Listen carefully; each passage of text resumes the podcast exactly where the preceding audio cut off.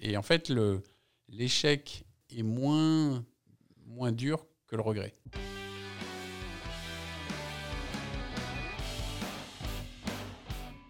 Bonjour à tous. Bonjour à tous.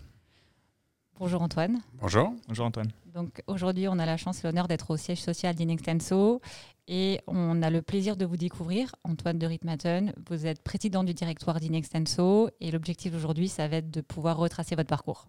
Parfait. Ce que je vous propose dans un premier temps, c'est peut-être brièvement de vous introduire et puis après ça, on pourra rentrer dans le vif du sujet. Donc Antoine de Ritmaten, donc j'ai 57 ans, marié, trois enfants, euh, grand-père de deux petites filles. Euh, donc euh, que dire d'autre? Donc je suis expert comptable, je travaille chez Inextinso, dont j'ai pris la direction il y a sept ans et suite à notre LBO, président du directoire depuis presque trois ans. On a hâte de savoir comment vous en êtes arrivé jusque-là. Euh, première question, la plus classique. Euh, qui était Antoine de Ritmaten à l'âge de 5 ans? À 5 ans, c'était un peu particulier puisque, en fait, moi, je suis né euh, en Algérie. J'ai passé mes quatre premières années en Algérie euh, avec du soleil et beaucoup euh, d'amour. et je suis arrivé euh, donc euh, par le premier avion d'ailleurs euh, qui a atterri en, en- en mai 68 euh, après euh, les événements de retour euh, pour Paris. Euh, et donc à 5 ans, euh, je découvrais Paris, une vie un peu différente, un peu plus grise. Je ne comprenais pas pourquoi on n'allait pas aussi souvent à la plage, pourquoi. Et donc, pas forcément la meilleure, la meilleure période à ce moment-là parce que bah, le, le soleil me manquait. Du coup, vous avez des souvenirs hein, des, premières années en Algérie? J'ai des souvenirs, surtout des, sensations. Et c'est vrai que c'est- voilà, d'un point de vue sensation, l'arrivée euh, à Paris dans le 15e arrondissement, euh, euh, ça s'est traduit par le fait que j'étais le champion de la sieste à l'école. Donc, donc à 5 ans, euh, bah, je partais pour la sieste avec tout le monde euh, après le déjeuner et on me réveillait euh, à 4h30 quand il était temps de partir chez soi. Comment vous évoluez? Du coup, à 5 ans, vous êtes à Paris. Est-ce que euh, votre objectif, c'est de passer du temps dehors pour aller chercher, enfin, rechercher cette sensation? Est-ce que du coup, vous alliez faire du plein air, je sais pas moi, des activités? Comment vous évoluez derrière? Alors, j'ai la chance que ça dure pas longtemps, puisque donc à 7 ans, on part pour le Nigeria. Ah oui. Et donc, euh, retour au soleil, retour euh, sur le bon principe de classe le matin, plage l'après-midi, euh, tous les jours de l'année. Donc, euh, voilà, ce- ce- cette grisaille parisienne n'a pas duré très longtemps, heureusement. Vous êtes installé au Nigeria êtes- Donc, mon, mon père, en fait, effectivement, travaillait chez Alpha Aquitaine. C'est pour ça qu'on a fait plusieurs pays. Ok. Et donc, euh, 7 ans, donc on part pour deux ans, deux ans au Nigeria. Donc, de nouveau, le, le- le soleil. Et puis, bah, là encore, deux ans après, là, on, on arrive euh, à La Haye, aux Pays-Bas. Donc, euh, Ah oui. euh, Changement. en, en- en janvier. Donc, euh, donc là, voilà, petite difficulté d'adaptation au début, puisque euh, j'avais pris l'habitude de m'habiller en short, t-shirt et, et tongs. Et quand il fait moins 10 dehors, c'est pas forcément la, la meilleure tenue. Et du coup, comment on gère ça en étant enfant? Alors, je ne sais pas si vous avez des frères et sœurs ou pas, mais comment on gère finalement ces multiples déménagements entre 0 et 10 ans avec euh, des climats, de nouveau, j'imagine, se refaire des amis, Mm. comprendre le fonctionnement de l'école, les cultures Donc j'ai deux sœurs, j'ai deux sœurs et on est très proches. Donc c'est une partie de la réponse, c'est qu'effectivement la structure familiale est beaucoup plus importante que si euh, on passe toute sa vie au même endroit et avec les mêmes gens. Donc structure familiale très proche et puis euh, très forte. Et deuxième conséquence, euh, c'est que quand on rencontre quelqu'un, bah, on essaye d'avoir des, relations amicales avec eux assez vite et pas de mettre euh, 10 ans pour construire quelque chose parce que bah, on est habitué au fait que ça peut s'arrêter et donc du coup de profiter de l'instant et euh, pas d'être dans euh, euh, des choses à se poser 15 000 questions parce que bah, si on se pose trop de questions, il est trop tard, on est passé à autre chose. Donc vous avez déjà très très tôt le sentiment de les choses s'arrêtent et il faut en profiter un maximum et, euh, et on va dire se nourrir de tout, des gens, du pays, de l'environnement. Voilà, et puis donc du coup, ça veut dire que bah, les week-ends et les vacances avec mes parents, bah, on en profite pour voir, v- visiter des musées, euh, aller euh, euh, voir des choses, parce que bah, on ne sait pas combien de temps ça durera, et donc, euh, donc voilà, ça c'est ça c'est c'est une philosophie euh, derrière, donc euh, qui, qui a été importante. Et, quel âge à peu près vous avez là euh, Une dizaine d'années? Alors, donc, ça dépend quand. Donc, en fait, euh, donc Nigeria, c'est de 7 ans à 9 ans. Et, et donc, euh, et puis après, Pays-Bas, de 9 ans euh, jusqu'à euh, 15 ans. Et du sport à cette époque? Donc, je fais, un peu de sport. euh, La difficulté étant euh, justement que, euh, bah, en fonction des, Ouais, des des, pays. des pays, c'est pas les mêmes. Donc, tous les progrès que j'ai fait en natation quand j'étais petit, parce qu'effectivement, quand vous êtes dans la mer tous les jours, Mm. ça aide. Bah, arriver aux Pays-Bas, quand vous arrivez au bord de la mer, vous avez moins envie de vous baigner, puisque vous avez un truc gris et, euh, et froid. Euh, donc, euh, Pays-Bas, bah, je me suis mis au football, euh, puisque là aussi, pays de football. Je, je vous rappelle aussi, euh, bah, par rapport à, à mon âge, moi, je suis aux Pays-Bas de euh, Cruyff. 73 à, donc à, euh, à 79. Donc, une équipe Mm. de- des Pays-Bas triomphante là-dessus. Mon seul problème, c'est que euh, mon néerlandais est faible et donc, du coup, euh, voilà, c'est plus difficile de s'intégrer dans un club euh, local de, de foot quand vous ne parlez pas euh, bien la langue. Vous parliez anglais à cette époque? Je parle anglais parce que justement au, Nigeria euh, c'est en anglais. Et puis euh, et puis aux Pays-Bas euh, c'est vrai que parlant euh, anglais c'est plus facile que, que de parler euh, néerlandais. Et puis on se dit que ça peut servir plus souvent Ah. après. C'est Du, sûr. du coup, en termes d'éducation, est-ce que c'est des écoles euh, internationales françaises? Est-ce que vous allez dans les écoles locales avec euh, du coup ben, les gens du pays? Comment, comment ça se passe pour vous? Non, lycée français, donc euh, lycée français tout, tout du long. Bah, Il y a des, des super lycées français partout, partout dans le monde qui sont de, de, de bons niveaux, Euh, donc pas de problème. Et ce qui fait que quand on revient en France, ce qui est, ce qui est mon cas, et donc je reviens euh, en France à Pau euh, en troisième, il n'y a pas de, de, de, de- problème euh, de niveau. Il y a des choses où on est euh, largement meilleur, c'est les langues, puisque Mm. je vous laisse imaginer à, à, à Pau, ma prof de- de- de- d'anglais qui parle avec un, un accent béarnais euh, assez prononcé. Euh, moi, j'ai vécu dans des pays où on parle anglais Mm.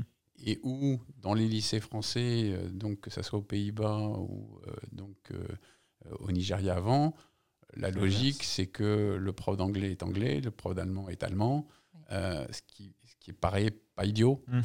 C'est Euh, et donc, du coup, euh, la part de l'oral est beaucoup plus importante. Donc, c'est sans doute moins un peu un choc en arrivant euh, en troisième. C'est l'importance qu'on donne à l'écrit par rapport à l'oral, alors que par mon, mon éducation avant, donc l'oral était, était plus important. Et puis, deuxième chose, je découvre euh, des matières euh, qui, euh, euh, sur, dans lesquelles, euh, effectivement, les petits français se sont épanouis depuis des années, moi que je découvre. Donc, euh, euh, la musique, premier cours de musique donc en troisième, Ah oui. Donc, avec, Flûte traversée- avec, flûte, la, avec la flûte. Avec la flûte Et- et quand c'est la première fois que vous, voyez la flûte, euh, donc c'est pas terrible. Et puis euh, le côté euh, donc euh, cours de dessin aussi, parce que bah, là aussi dans le lycée à l'étranger, on vous donne plus de cours de langue, on vous donne donc il y avait aussi des cours de- des langues locales, etc. Et bah, vu le coût des enseignants, etc. Il n'y a, pas de- il y a pas de musique et de dessin. quoi. Et vous arrivez à vous adapter justement à cette, euh, ce changement? Je, je m'adapte, c'est c'est intéressant, c'est toujours le partage. C'est-à-dire que euh, bah, dans la classe où j'arrive, pratiquement euh, 90% des, des, euh, des élèves ne sont jamais sortis du pays. Mm. Ouais. Et donc moi j'arrive en ayant euh, donc, euh, vécu euh, 14 ans euh, à l'étranger sur, à 16 ans. Donc euh, pas exactement le même, euh, le, le même vécu euh, Mm. là-dessus. Euh, bah, découvrant là encore d'autres sports, puisque là c'est le rugby, c'est plus le football. Ouais, à Pau, c'est sûr. Et donc, euh, donc c'est voilà, donc à chaque fois, donc euh, c'est le rugby, c'est le ski. Donc euh, voilà, donc à chaque fois des, des, des, nouvelles aventures, mais où on part avec un petit train de retard par rapport, par rapport aux gens. On rencontre des gens qui bah, se connaissent depuis la maternelle, alors que vous arrivez donc nouveau dans le truc. Mm. Donc euh, petite anecdote, euh, troisième euh, à, à Pau, donc euh, collège Marguerite de Navarre. Mon professeur, de, mon professeur de, de- de français et de latin est un certain François Bayrou.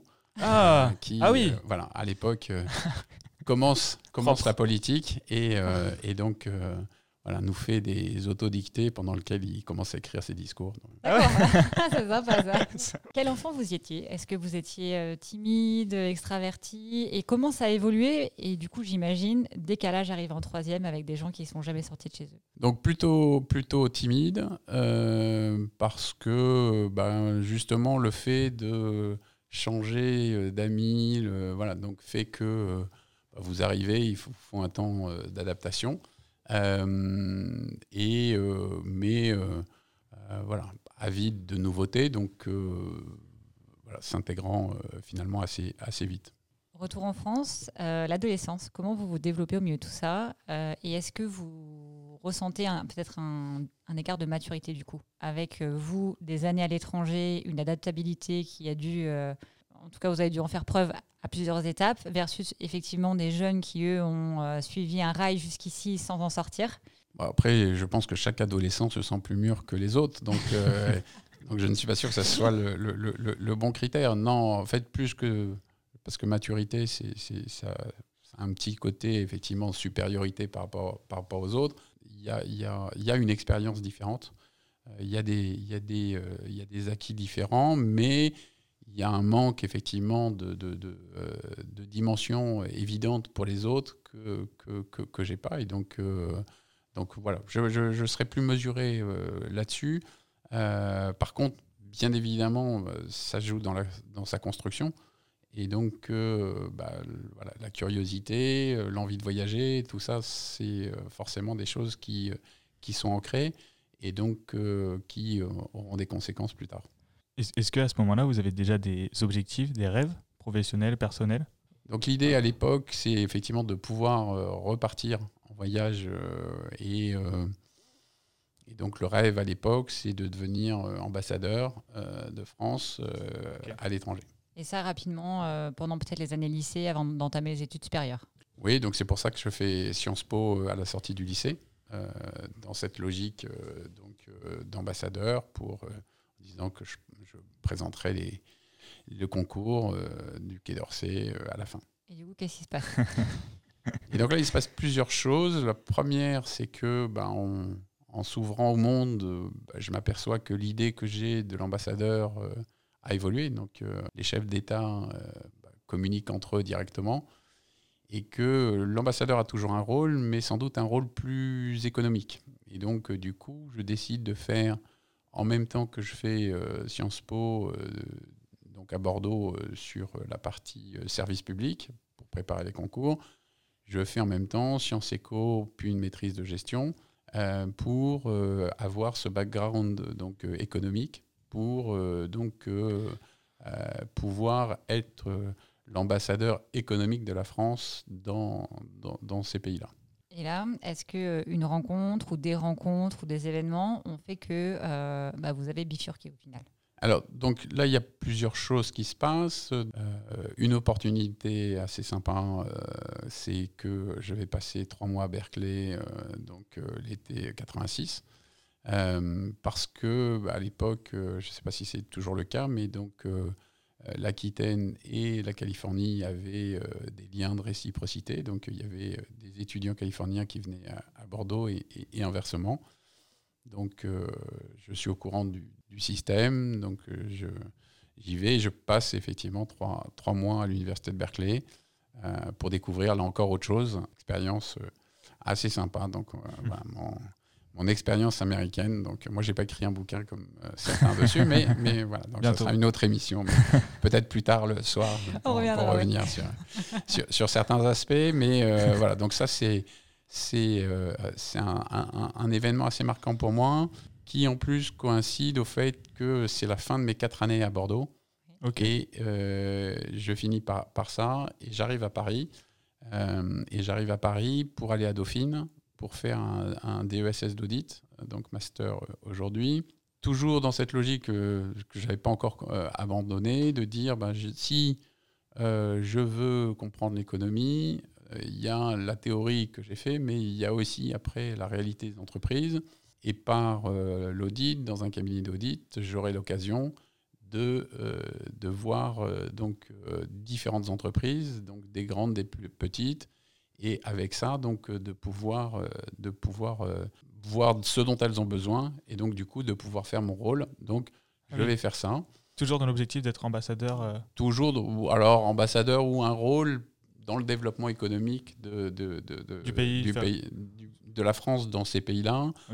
Ambassadeur, j'ai un peu baissé, mais parce que effectivement, euh, je me suis aperçu que le concours était, du Quai d'Orsay était plus dur que celui de l'ENA et que euh, en plus, bah, il arrivait que on nomme ses copains euh, ambassadeurs et pas forcément des gens qui étaient. Et donc, du coup, que, voilà, il y avait peut-être euh, un risque à mettre euh, tout, toute l'énergie là-dessus. Là aussi, le côté intéressant, pourquoi j'ai été pris à ce, à ce, ce DESS d'audit à Dauphine par rapport à d'autres. Euh, j'avais pas les meilleures notes parce que, parce que effectivement, moi, étudiant, déjà, je faisais deux cursus en parallèle. Euh, sachant qu'aucun des deux était euh, très chaud pour que je, fasse l'autre chose, puisque chacun est considéré que son, sa formation euh, était suffisante en tant que telle, et donc il n'y avait mm. pas besoin d'aller chercher ailleurs. et donc en fait, j'étais aussi élu universitaire et j'avais participé à la création d'une association qui était une association qui était l'association de tous les BDE pour euh, en fait organiser les soirées de façon à ce que personne ne perde d'argent.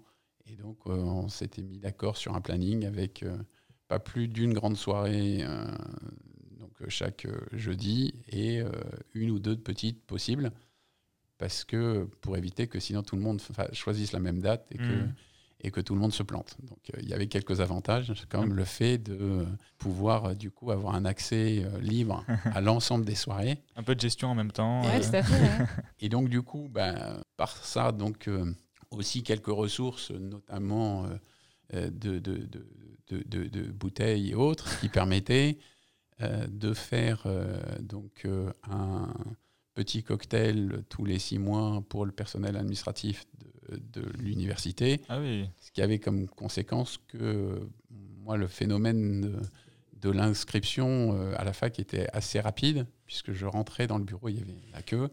Euh, je leur demandais de choisir euh, les options que je faisais en liaison aussi avec l'autre pour faire en sorte que ça tombe, mmh. que ça soit compatible. Euh, et puis, euh, donc, je, revenais le lendemain euh, faire le chèque et donner les photos et le dossier était rempli. Donc, il y avait quelques, quelques avantages. Un peu de malice. mais du coup, ce, côté que vous avez déjà ultra diplomate pour le coup, euh, et puis ben, dans la gestion, dans l'organisation, est-ce que ça c'est vraiment ben, au travers du métier d'ambassadeur à la base avec ce côté économique? Est-ce que ça vient peut-être de votre entourage familial euh, dans le monde de l'entreprise, que ce soit vos parents ou des gens que vous avez rencontrés autour, qui vous ont donné un peu cette impétence pour euh, le côté vraiment gestion, entreprise, tourner vers ça, alors que vous étiez encore dans les études? Bah, ce, que j'ai vu, hein, c'est que donc, mon père, dans une grande entreprise comme, comme Elf, euh, bah, que son métier, au fur et à mesure qu'il avait progressé, euh, était de moins en moins technique et de plus en plus euh, relationnel. Donc ça, j'avais vu. Ce que j'avais vécu aussi, c'est quand vous arrivez, si vous voulez donc percer un peu, il bah, fallait faire du relationnel. Donc voilà, cet aspect relationnel euh, donc, euh, me, plaisait. Et euh, c'est aussi pour ça le choix de, le choix de l'audit sur le fait de dire on va avoir des gens différents donc, et pouvoir échanger avec eux. Est-ce qu'à ce, moment-là, vous aviez des mentors ou des exemples? Alors, votre père peut-être Non, pas particulièrement parce que voilà, l'idée n'était pas de faire la même chose. Voilà, pas de, pas de, j'avais un, un oncle qui, euh, euh, qui, était un peu un modèle parce qu'il il avait euh, effectivement une carrière intéressante, il voyait des gens intéressants, il, habitait un bel endroit et il avait de l'argent et qu'il en dépensait.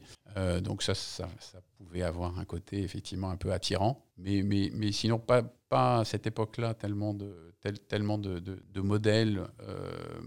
les modèles, ils ont plutôt, sont plutôt venus après. Euh, quand effectivement j'ai vu des chefs d'entreprise et donc voir comment, comment ils géraient ça. Quoi. Du coup, cette année d'audit en DESS à Paris, derrière ça, premier emploi. Voilà. Vous décidez de persévérer là-dedans. Bah, en fait, je me dis, comme beaucoup de gens dans, dans l'audit, je vais faire trois ans dans l'audit et puis après, je ferai un métier normal. La seule différence par rapport à d'autres, c'est que bah, 35 ans après, euh, je, reste, euh, je suis resté dans le milieu. Donc, euh, et pourquoi je suis resté dans, dans ce milieu? C'est parce que 35 ans après, je ne me suis pas ennuyé. Et que, voilà, donc, et, vous comprenez que par rapport à mon enfance et, ma construction, l'ennui, pour moi, est le truc ultime donc, qui fait peur. Oui, qui vous aurait fait fuir si vous n'aviez pas trouvé euh, sans cesse à vous nourrir et à continuer à vous développer. Voilà, parce que justement, j'ai été habitué dès le début à voir des choses différentes et donc euh, l'arrêt de la nouveauté m'aurait fait fuir. Alors justement, moi je suis curieuse de savoir euh, comment on se développe pendant 35 ans dans l'audit. Vous allez nous expliquer comment vous êtes construit, les opportunités que vous avez saisies. Mais je pense que c'est intéressant voilà, de comprendre ce qui vous nourrit au travers de ben, votre enfance euh, qui vous a euh, du coup empêché de vous ennuyer et qui vous a donné forcément un positionnement et une manière de voir les choses différentes et comment ça s'est retraduit dans votre développement? Donc là, effectivement, donc je commence à travailler euh, et je commence à travailler. Alors entre-temps, donc, je fais mon service militaire, puisque à l'époque ça existait. Donc je fais mon service militaire. En France? En France. donc j'ai aussi un passeport suisse, mais ça c'est héréditaire. Une autre histoire. Donc, euh, c'est aussi pour ça que je fais mon service militaire sans trop tarder, pour pour pas euh, devoir faire le service militaire suisse, qui est plus long et compliqué. Euh, donc, je fais mon service militaire. là aussi, pour pas perdre de temps, bah, je fais les EOR, donc pour être donc élève officier.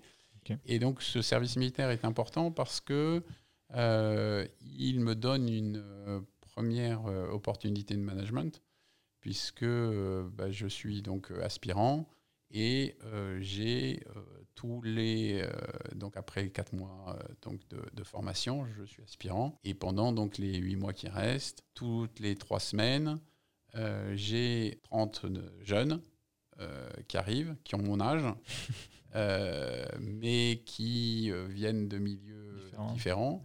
qui n'ont pas fait forcément d'études et je dois leur apprendre en trois semaines à euh, ressembler à euh, quelque chose et à pouvoir euh, vivre avec la discipline, la contrainte militaire, tout en apprenant un métier. Donc, Vrai challenge. donc c'est un challenge et, et, en fait, c'est là où on voit effectivement si on aime ça, si c'est naturel ou pas, si on arrive à s'imposer parce que vous avez effectivement la petite image qui est, sur votre treillis, mais euh, bah, il faut quand même qu'il y ait un peu de, mm. fond derrière. Euh, et, cet aspect est important parce que justement, je sais à la fin que euh, bah, je préfère commander qu'être commandé. Ok. C'est importante cette expérience. C'est une expérience euh, importante. Donc je ne fais pas partie des gens qui critiquent le service militaire, qui disent qu'ils ont perdu leur temps. Je n'ai pas perdu mon temps.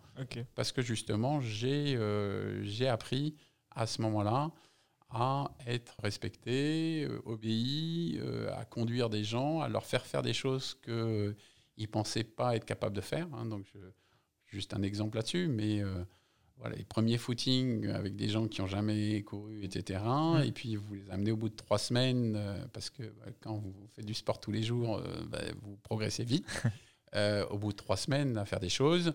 Et puis, bah, c'est vrai que aussi le plaisir de d'avoir amené des gens qui ne savaient ni lire ni écrire à se réintégrer dans la mm. société, passer leur permis, voilà, des, des, choses qui étaient très concrètes et qui, euh, ou devenir euh, cuisinier ou serveur, euh, et leur permettre de s'intégrer après. De ce que je comprends, il y a une partie de l'ennui, mais de l'autre, la partie humaine qui est importante pour vous quand même. Ah, moi, l'humain est, clé. Et, donc, et donc, vous voyez, ça, c'est une, une, partie. Et, et, ce qui était clé dans cette expérience, c'est que c'est plus facile, vous voyez, aujourd'hui, quand, en, en, ayant 57 ans, de demander à quelqu'un de 20 ans certaines choses que quand vous avez 22 ans et que vous demandez à quelqu'un de 20 ans de faire quelque chose. Parce que voilà, il n'y a pas, y a pas ce, légitimité, cette légitimité de, l'âge, donc vous, avez trouvé d'autres légitimités. Donc ça, c'est le service militaire. Donc euh, Là aussi, comme je suis quelqu'un d'organisé, j'ai fait un stage dans le cabinet avant de partir. Euh, donc de septembre à décembre, je pars au service militaire en décembre.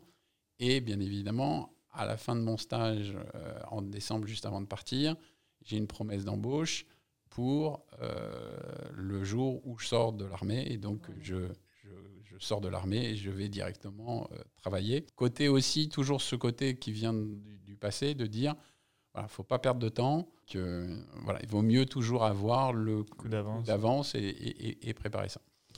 Donc j'arrive, j'arrive en, cabinet d'audit et ce que je découvre, c'est euh, deux aspects humains importants.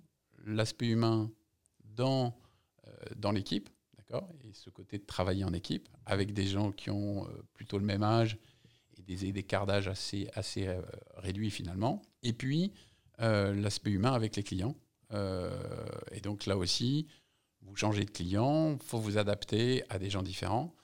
Et c'est là aussi où mon passé m'aide, parce que bah, des gens différents, j'ai connu que ça mm. toute ma vie. Du coup, rapidement, j'imagine que vous évoluez probablement sur le management d'équipe ici, parce que vous l'avez pratiqué de manière intensive pendant le service militaire. Euh, vous, vous, arrivez dans un, dans un contexte où vous ne travaillez qu'en équipe. J'imagine que rapidement, vous avez de nouveau ce côté leader. Alors donc, en fait, je commence dans un premier cabinet, qui est le cabinet où j'ai fait mon stage, euh, qui est un petit cabinet, donc 40 euh, personnes. Euh, et ce petit cabinet, donc, il est assez vite racheté par un plus grand, un grand cabinet qui est Deloitte. Et là, je me dis, stratégiquement, je suis dans les petits nouveaux, d'un petit cabinet mangé par un gros, c'est pas forcément idéal pour ma carrière. Et donc, du coup, je pars dans un moyen, euh, donc qui fait 150 personnes à ce moment-là, euh, où je vais progresser tous les niveaux jusqu'à être associé, euh, huit ans après. Et à ce moment-là, ce cabinet est, racheté par Deloitte. Ça fait la deuxième fois que je suis racheté par Deloitte. Et donc, je comprends que c'est le destin. C'est le destin. Il faut rester cette fois-ci. Et là, niveau âge, c'est. Et donc, du coup, donc je, je, je deviens donc associé. Et donc tout ça se passe, j'ai euh, donc 33 euh, ans. Ok. Euh, donc un âge où il se passe des choses de temps en temps pour certains. et, et donc, et donc, donc voilà, 33 ans, j'arrive chez Deloitte, mais j'arrive chez Deloitte en tant qu'associé. Et pas en tant que petit collaborateur, ouais, si vous se serait passé 8 ans avant. Et donc j'arrive en tant qu'associé chez Deloitte. et là, on, commence une aventure de, de 20 ans euh, en tant qu'associé euh, chez Deloitte, 98 à 2018. Comment ça se passe euh, concrètement pour vous au quotidien? Parce qu'effectivement, vous vous êtes racheté, finalement, Deloitte, très grande entreprise. J'imagine que le cabinet de 150 que vous aviez rejoint en 8 ans, il s'est forcément développé. Euh, est-ce qu'il y a eu des moments difficiles pour essayer de garder l'état d'esprit que vous aviez mis dans ce, dans ce cabinet que vous avez développé euh, Est-ce qu'il y a des moments critiques? Est-ce qu'il y a des moments pivots? Est-ce qu'il euh, y, a des choses qui ont fait que c'était plus ou moins compliqué finalement d'appartenir à la maison de Loite et, de ne former qu'un Ce qui est toujours compliqué dans une fusion-acquisition? Alors le, sujet, donc, le sujet il est, il est intéressant, mais j'étais sans doute mieux armé que d'autres face à ça. C'est que je suis associé, mais on m'explique quand même que je suis associé, mais euh, par, euh, par alliance plutôt que étant un pur euh, qui a fait toute cette carrière et qui s'est développé. Ah mais comme moi j'ai toujours vécu le fait que j'arrive comme étant le nouveau et qui n'avait pas fait le même curseur que, que, les autres, ça me déstabilise pas beaucoup. Donc du coup, euh, j'ai pas effectivement euh, de problème par, par, rapport à ça parce qu'effectivement je n'ai mm. connu que ces situations-là. Donc euh, de ne pas avoir fait le même parcours que les autres et, euh, et donc d'être d'être d'être différent. Donc cette différence ne, ne me gêne pas et bah, je sais que je ferai mes preuves et que bah, au bout d'un moment bah, je, je m'installerai et euh, c'est quelque chose que, euh, qui s'est euh, qui, qui produit, hein, donc qui donc bah, m'a pas surpris. Alors ça, ça s'est fait, ça s'est fait donc à la fois bah, sur des dossiers, puisque il y avait un principe assez. Quand, quand j'arrive chez Deloitte, je me dis bah, Deloitte, bah, ce, qui, ce, qui, est intéressant, c'est les grands clients. Donc tant qu'à faire, autant passer sur les grands clients. Mais justement, je n'ai pas cette expérience des grands clients puisque je suis dans un cabinet plus petit. Donc, il faut se faire accepter là, dans euh, le sein du sein. Euh, et euh, sachant qu'il y avait un principe assez, assez simple, mais un peu bizarre chez, chez, chez Deloitte, qui était que pour signer un CAC 40, donc en tant que commissaire aux comptes, signer les comptes d'un CAC 40, il fallait déjà signer un CAC 40. On voit qu'il y a un petit problème pour rentrer dans le système.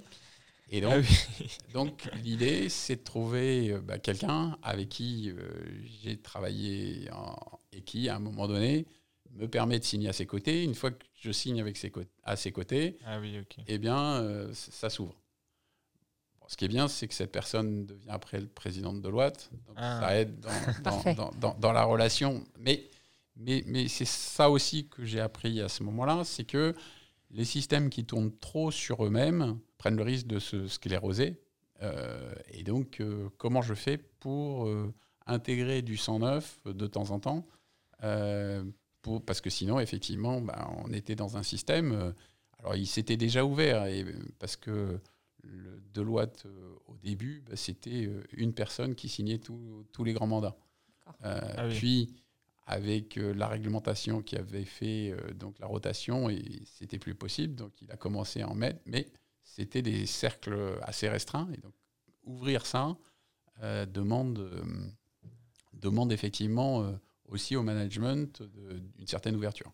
Donc ça, c'était votre ambition, une fois rentré, d'ouvrir aussi à plus de monde euh, pour Alors, je pensais d'abord à moi. C'est-à-dire d'abord, c'est de rentrer dans le cercle. Vous voyez, quand, quand vous êtes avec des gens euh, qui se connaissent depuis 15 ans, donc qui se font confiance, etc., comment vous, vous rentrez dans le jeu, comment vous intégrez ça. D'accord?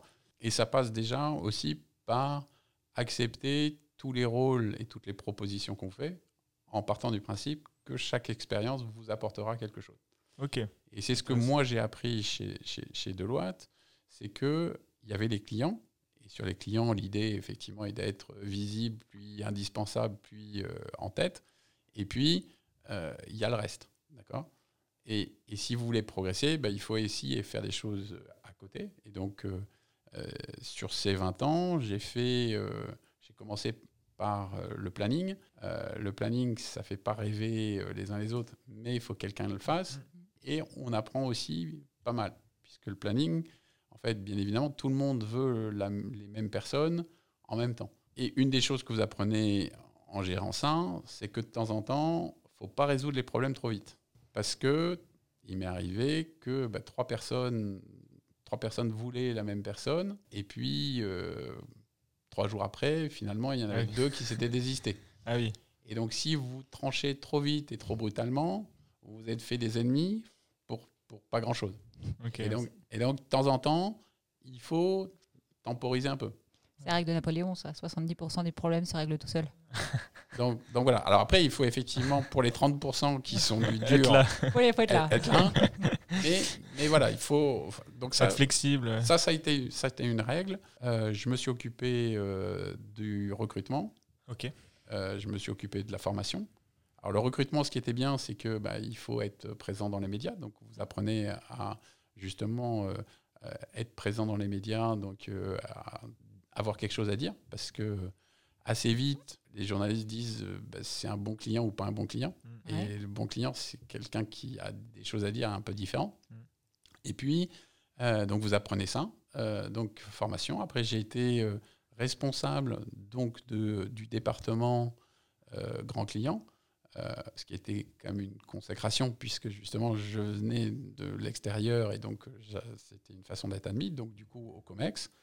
Euh, puis changement de président, euh, pas dans les petits papiers du nouveau président, puisque j'étais bien avec celui d'avant. Donc, euh, ah du coup, ben, qu'est-ce que je fais? Ben, Je ne suis pas dans le COMEX d'après, donc ben, je me présente au conseil d'administration, où je suis élu par les associés, donc je fais deux mandats en tant qu'administrateur, donc pour avoir toujours être proche des décisions, mais dans un rôle de gouvernance. Je m'intéresse donc à une industrie en particulier qui est le consumer business, donc la distribution. Et, donc, euh, je suis responsable pour la France, puis je réussis à être responsable au niveau mondial de Deloitte pour, euh, pour ça pendant quelques années. Euh, et donc, voilà, tout ça, c'est des briques qui se construisent, qui permettent, bah, quand il y a des opportunités après, d'avoir une expérience dans différents domaines pour y arriver. Moi, il y a quelque chose qui me marque dans votre parcours, c'est l'humain en fait. Enfin, tout le fil, alors volontairement ou pas, je ne sais pas au début et si après vous l'avez accentué, mais euh, même si on repart que du service militaire, derrière, vous faites le recrutement, vous faites le planning, vous faites la formation. En fait, euh, ben, vous avez pris de l'expérience et vous avez fait en sorte de toujours servir l'humain. C'est l'impression que ça me donne. on est, moi, j'ai fait donc toute ma carrière dans des sociétés de services. Dans les sociétés de services, il n'y a que de l'humain. Mmh. D'accord? Euh, la, technique, vous, pouvez trouver des experts, vous pouvez les former, etc. Mais, si vous n'avez pas l'humain, il bah, ne faut pas être dans une société de service. Quoi. Il y a aussi une grosse partie de résilience, jamais se décourager parce que vous avez toujours su rebondir, saisir, les opportunités. Et euh, ah Je ne regarde pas en arrière. En Je ne regarde pas en arrière parce que perdre du temps à se dire si j'avais tourné à droite au lieu de tourner à gauche, qu'est-ce qui serait passé? Mais bon, ça presque maladif. Hein. C'est-à-dire que ma femme vous dirait que euh, je n'aime pas euh, faire marche arrière. Je préfère faire euh, à droite, à droite, voilà. Mais ah faire marche arrière, et, pour moi, même voilà, en voiture, faire marche arrière est un aveu d'échec. De, de, ah oui. et donc, voilà, je, je, n'aime voilà, pas revenir en, arrière. C'est peut-être aussi pour ça que voilà, j'aime pas les jeux vidéo et de refaire la même course indéfiniment. Je, je ne refais pas les mêmes choses. J'avance et donc, euh, bah, de temps en temps, c'est plus ou moins difficile, mais euh, sans, sans, regarder ce qui aurait pu être et refaire le film euh, et refaire le match indéfiniment. voilà, je suis dans le match d'après. Est-ce que ça, vous diriez que c'est votre enfance justement qui vous a développé de cette manière-là, avec le côté de ben, on arrive, on ne sait jamais quand, combien de temps on reste, quand on part, et de toute façon, ben, on ne pourra pas y retourner parce qu'à chaque fois, vous êtes dans des pays qui sont éloignés? Oui, oui, c'est sûrement, sûrement ça. Et c'est. Euh, euh, par contre, effectivement, vous gagnez beaucoup de temps euh, en jamais regarder en arrière. mais ce qui, et ça vous pousse aussi. moi, je ne veux pas avoir de regrets. Et pour pas avoir de regrets, il faut euh, bah, tenter des choses. Euh, puis ça marche ou ça marche pas, mais au moins vous l'avez tenté. Donc je ne veux pas avoir le regret de ne pas avoir tenté. Donc ça, ça c'est effectivement quelque chose qui me caractérise. Et donc, pour en revenir à, à, Deloitte, je me suis présenté pour euh, être président de, de Deloitte. donc je n'ai pas été élu, mais je n'ai pas le regret de ne pas avoir tenté. Et en fait, l'échec euh, est moins, moins dur que le regret. Donc, euh, je, préfère l'échec au regret.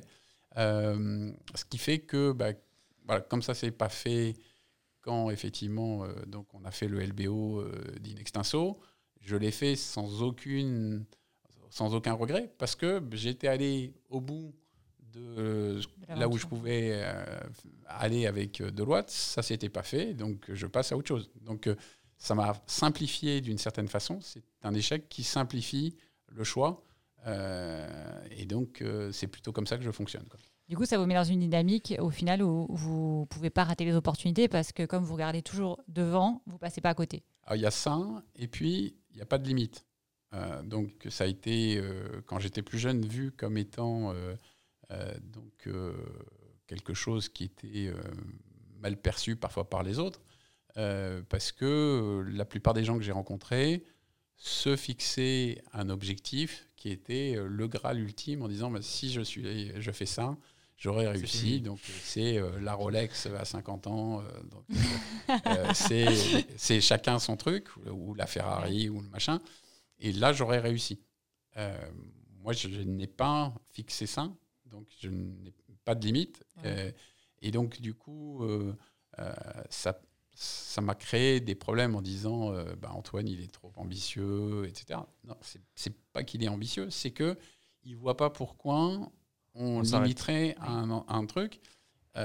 et, en fait, ma carrière m'a montré que je suis arrivé à des choses que je n'aurais pas imaginé pouvoir atteindre. Et donc, du coup, se fixer une limite, je pense, m'aurait euh, empêcher de faire certains choix parce que euh, parce qu'effectivement, dès qu'on se fixe une limite, bah, par définition, on ne va pas regarder ce qu'il y a au-dessus de la limite. Et, et, j'ai pas envie, j'ai pas envie de, de, de, de, le faire.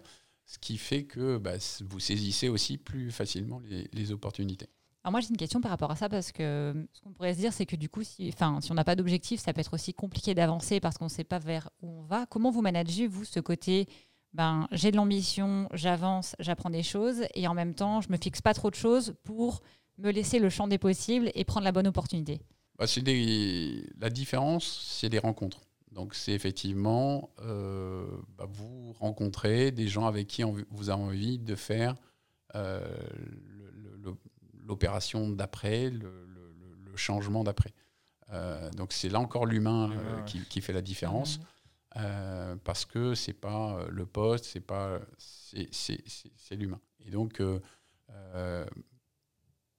ça c'est la première chose. Et puis l'idée c'est d'avoir fait suffisamment de choses différentes pour pouvoir avoir à un moment donné non pas une seule sortie, mais plusieurs possibles. Donc ça, c'est l'autre aspect donc, euh, qui peut être vu comme une certaine gestion de risque, mais de dire, voilà, ne pas s'être à un moment donné trop, trop spécialisé dans quelque chose qui fait qu'il n'y a qu'une seule suite logique. Donc, euh, donc d'avoir continué à développer des expertises différentes permettait euh, là aussi de laisser le champ des possibles plus ouvert.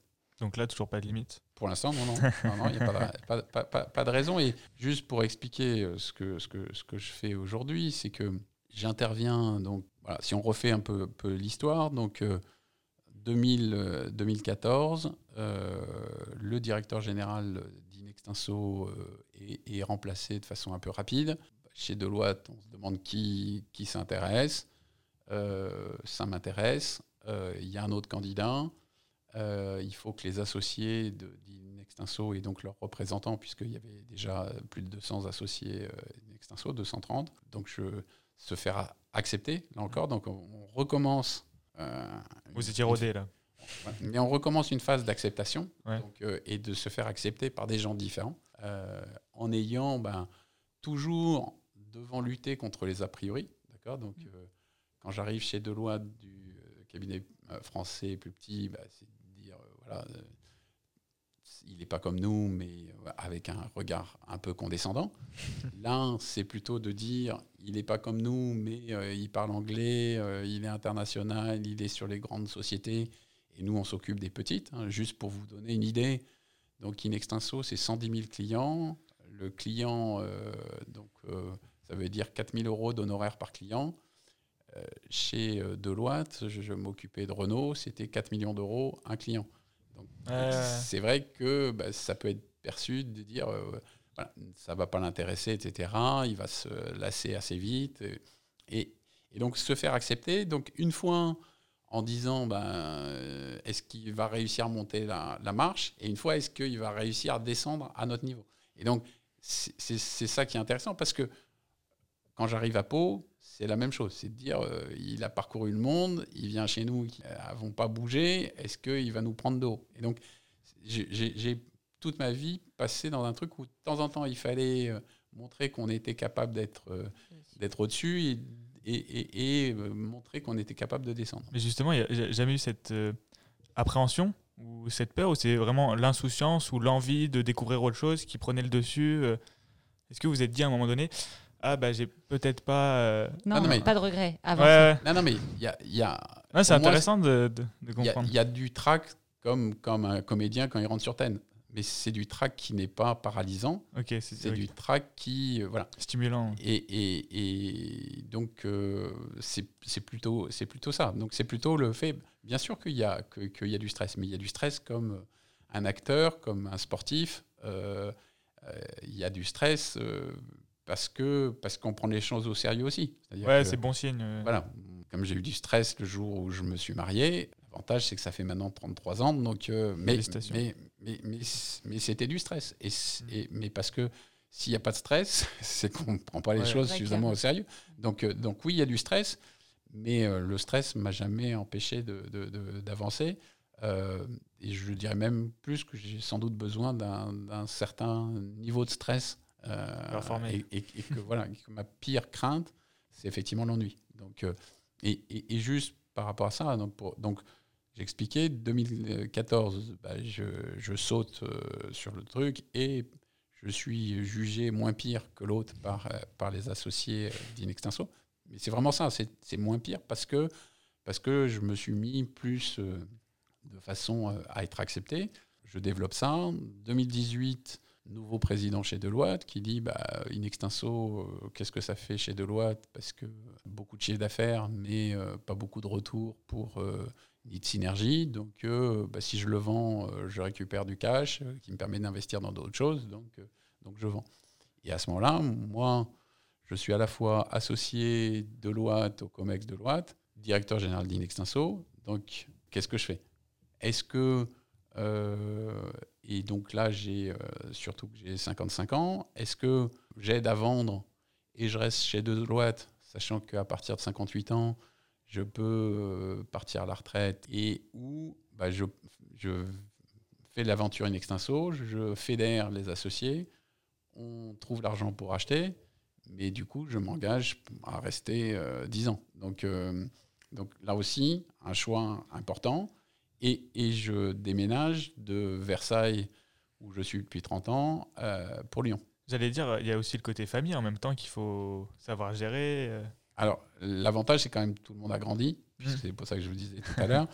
Et donc, euh, bah, il n'y a plus que ma femme et moi, donc ce qui est plus simple, que, que, puisque les enfants sont tous grands, ils travaillent, ils vivent leur vie. Il y en a un qui est au Canada, qui ah. justement a fait effectivement l'inverse de moi, mais, mais, en faisant la même chose d'une certaine façon, puisque il a, lui, euh, passé toute sa vie à Versailles jusqu'à ce qu'il ait fini ses études. Et là, il, va. commence en, Inde pour un, VSNE pour, euh, en Inde. De là, il va euh, à New York, puis, ah puis à Luxembourg et maintenant à Montréal. Ok. Ouais, justement, c'est ma question. Comment vous avez transmis euh, du coup les valeurs que vous cultivez depuis maintenant des années à vos enfants dans un contexte où bah, ils n'ont pas autant voyagé quand ils étaient petits, j'imagine, et au final, euh, bah, ça donne à la fin des études des gens qui ont ce goût du voyage en étant finalement restés pendant des années au même endroit. Ils sont restés au même endroit, mais effectivement, nous, on est plutôt une famille euh, à aller au soleil en hiver qu'au ski. Et donc, ils ont toujours voyagé. Parce que, donc, euh, mais mais, mais c'est vrai que euh, c'est intéressant de voir. Je me dis que bah, si il, est, il bouge comme ça et qu'il s'est intéressé à des cultures différentes, puisque, bah, comme il m'a expliqué, il était euh, il est passé de très riche en Inde à très pauvre à New York. Donc, donc là aussi, ces contrastes euh, un peu que, tels que je les ai, les ai vécus. Ah c'est intéressant. La question, c'est toujours par rapport à qui on se compare. Hein, donc, mm. euh, et, et, et, donc, euh, bah, je me dis qu'il y a forcément un bout de quelque chose qui, qui, qui est là, sachant qu'après avoir effectivement critiqué mon métier qui me prenait trop de temps, et aujourd'hui, il est dans un cabinet d'audit. voilà, il va vivre la même chose. alors, il fait du conseil, donc ça n'a rien à voir, mais on voit bien qu'il y a quand même des choses qui ont qui, se sont diffusés. Donc les trois enfants donc, euh, ont trouvé du travail et sont dans une sphère plutôt financière. Donc c'est à mon avis pas hasard. Hein. Je n'ai pas fait des médecins. Euh, donc, donc, donc on voit que, euh, voilà, consciemment ou inconsciemment, forcément que, que ça a une influence sur eux. et que donc, voilà, ça se passe plus ou moins bien, plus ou moins naturellement. Mais à la fin, il y a quand même des points communs. Aujourd'hui, chez Nextenso, euh, vous avez dit que vous aviez probablement vous donner les dix prochaines années. Euh, est-ce que vous avez déjà pensé à l'après? Est-ce qu'il y a déjà des choses que vous faites, des nouvelles choses que vous faites en parallèle? Euh, Vous allez vers quoi? Alors donc, donc effectivement, j'ai déjà pas mal de projets à, continuer avec Inextenso et, et, une expérience intéressante qui est, je veux dire, on a, on a gagné la première étape qui était gagner le LBO. Et donc Aujourd'hui, après trois ans de LBO, euh, on n'a pas d'inquiétude sur ce, LBO. Euh, donc c'est déjà ça. Euh, malgré le Covid, malgré une cyberattaque, donc là aussi la résilience, on a pu être, être, être on pourra y revenir s'il vous reste quelques heures. Ça m'intéresse. Donc l'étape d'après, c'est la transformation du métier. L'étape d'après, et c'est pour ça qu'il faut s'inscrire dans une certaine durée. L'étape d'après, c'est comment je fais pour passer euh, d'un modèle où euh, j'ai voilà, 4000 personnes qui, font, euh, qui passent des écritures, qui expliquent à nos clients ce qui s'est passé hier, ou il y a six mois, ou il y a un an, et donc qui travaillent sur le passé. Et la révolution, c'est la comptabilité en temps réel, qui euh, permet de faire des choix sur demain et des prévisionnels pour euh, aider les clients.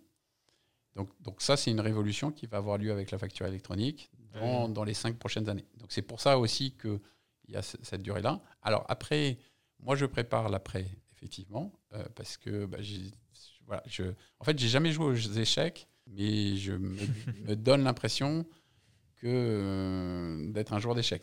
Mais sachant que j'y ai jamais joué, mais c'est un peu Dans le mécanisme. un peu un mécanisme. Peut-être qu'il faut se lancer. Peut-être que je ferai ça avec mes petites filles. Euh, ça serait l'occasion d'apprendre ensemble. Euh, donc, qu'est-ce que je fais d'autre?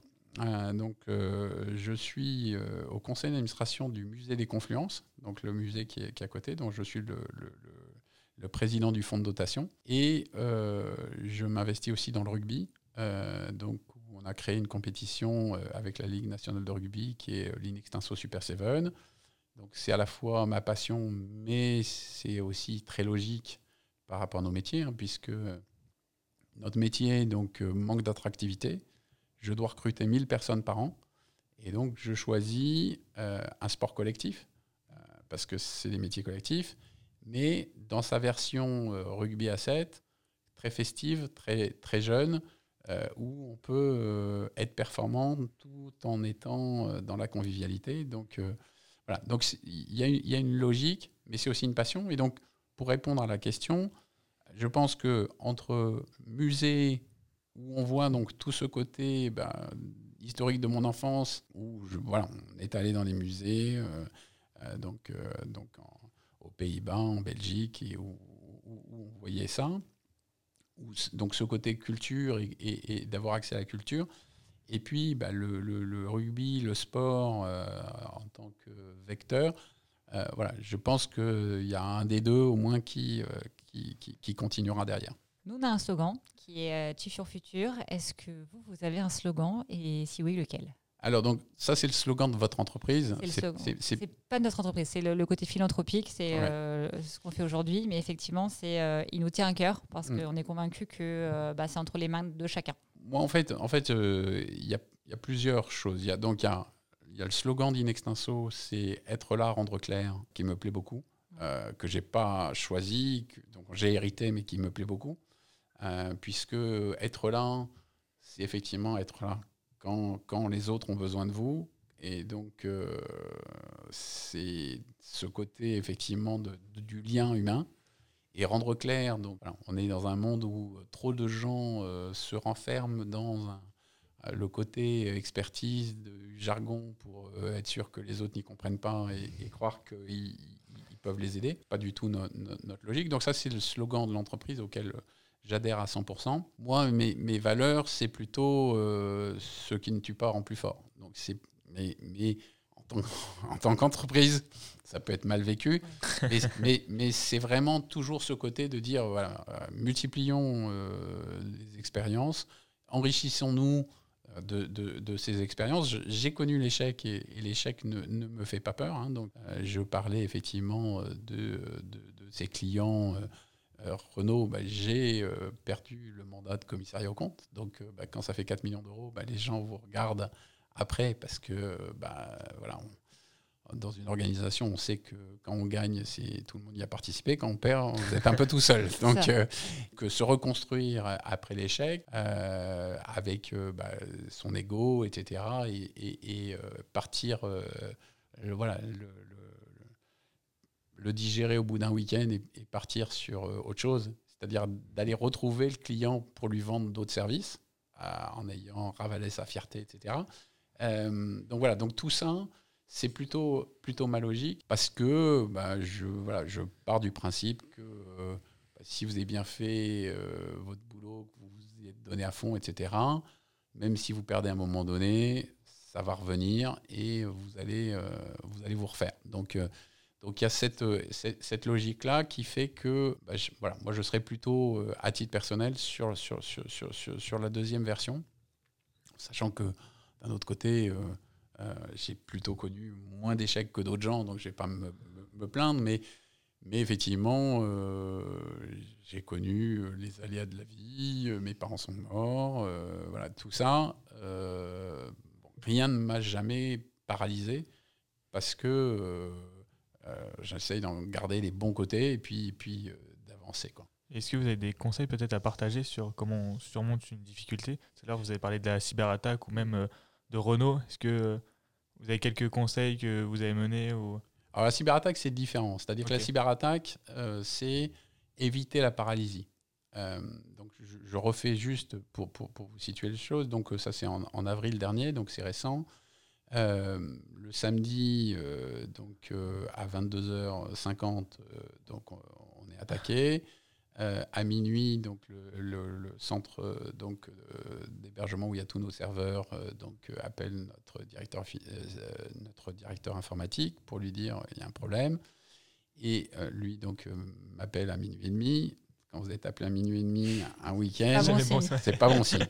Donc, donc je lui dis, ben, ok, euh, voilà, on, on s'appelle demain matin à 9h et dimanche, et donc et on, on- on voit ça. Et là, euh, bah, il y a l'affolement d'un certain nombre de gens. Moi, je me rendors, donc c'est effectivement euh, une force, hein, c'est de, voilà, au lieu d'être paralysé, de pas dormir la nuit, je me rendors. Ok. Je dis, ah ben, là, je peux rien faire. Ouais, c'est ça. Mais donc c'est- ça ne sert à rien. ouais, mais donc, c'est- donc, c- voilà, c'est pour répondre, vous voyez, de façon concrète à vos questions.